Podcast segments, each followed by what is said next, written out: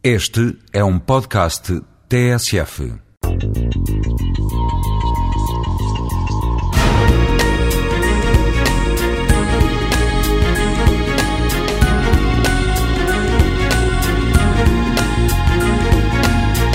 O problema não estará somente na dificuldade em perceber tendências e em construir cenários, mas na própria percepção de para quem e com quem é pensada a organização e apropriação do espaço e do território.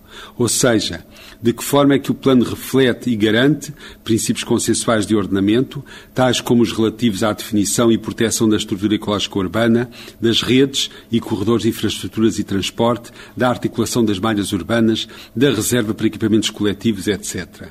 Será através do processo de planeamento e de participação que agentes, grupos e indivíduos chegam a consenso sobre a realização de atividades com vantagens mútuas e que se justificam na base do interesse público ou coletivo. Não é fácil, porém, na medida em que a complexidade dos padrões de desenvolvimento urbano e as incertezas sobre a sua evolução e a capacidade de a controlar e gerir estarem também associadas a mudanças nas tutelas e na afetação de recursos, com implicações no sistema de representatividade e decisão democrática.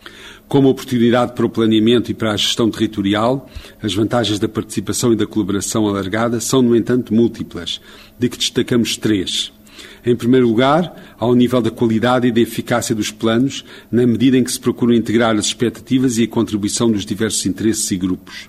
Em segundo lugar, ao nível da legitimação, na medida em que ratifica consensos alargados sobre a transformação do uso do solo, garantindo a responsabilização dos diversos intervenientes.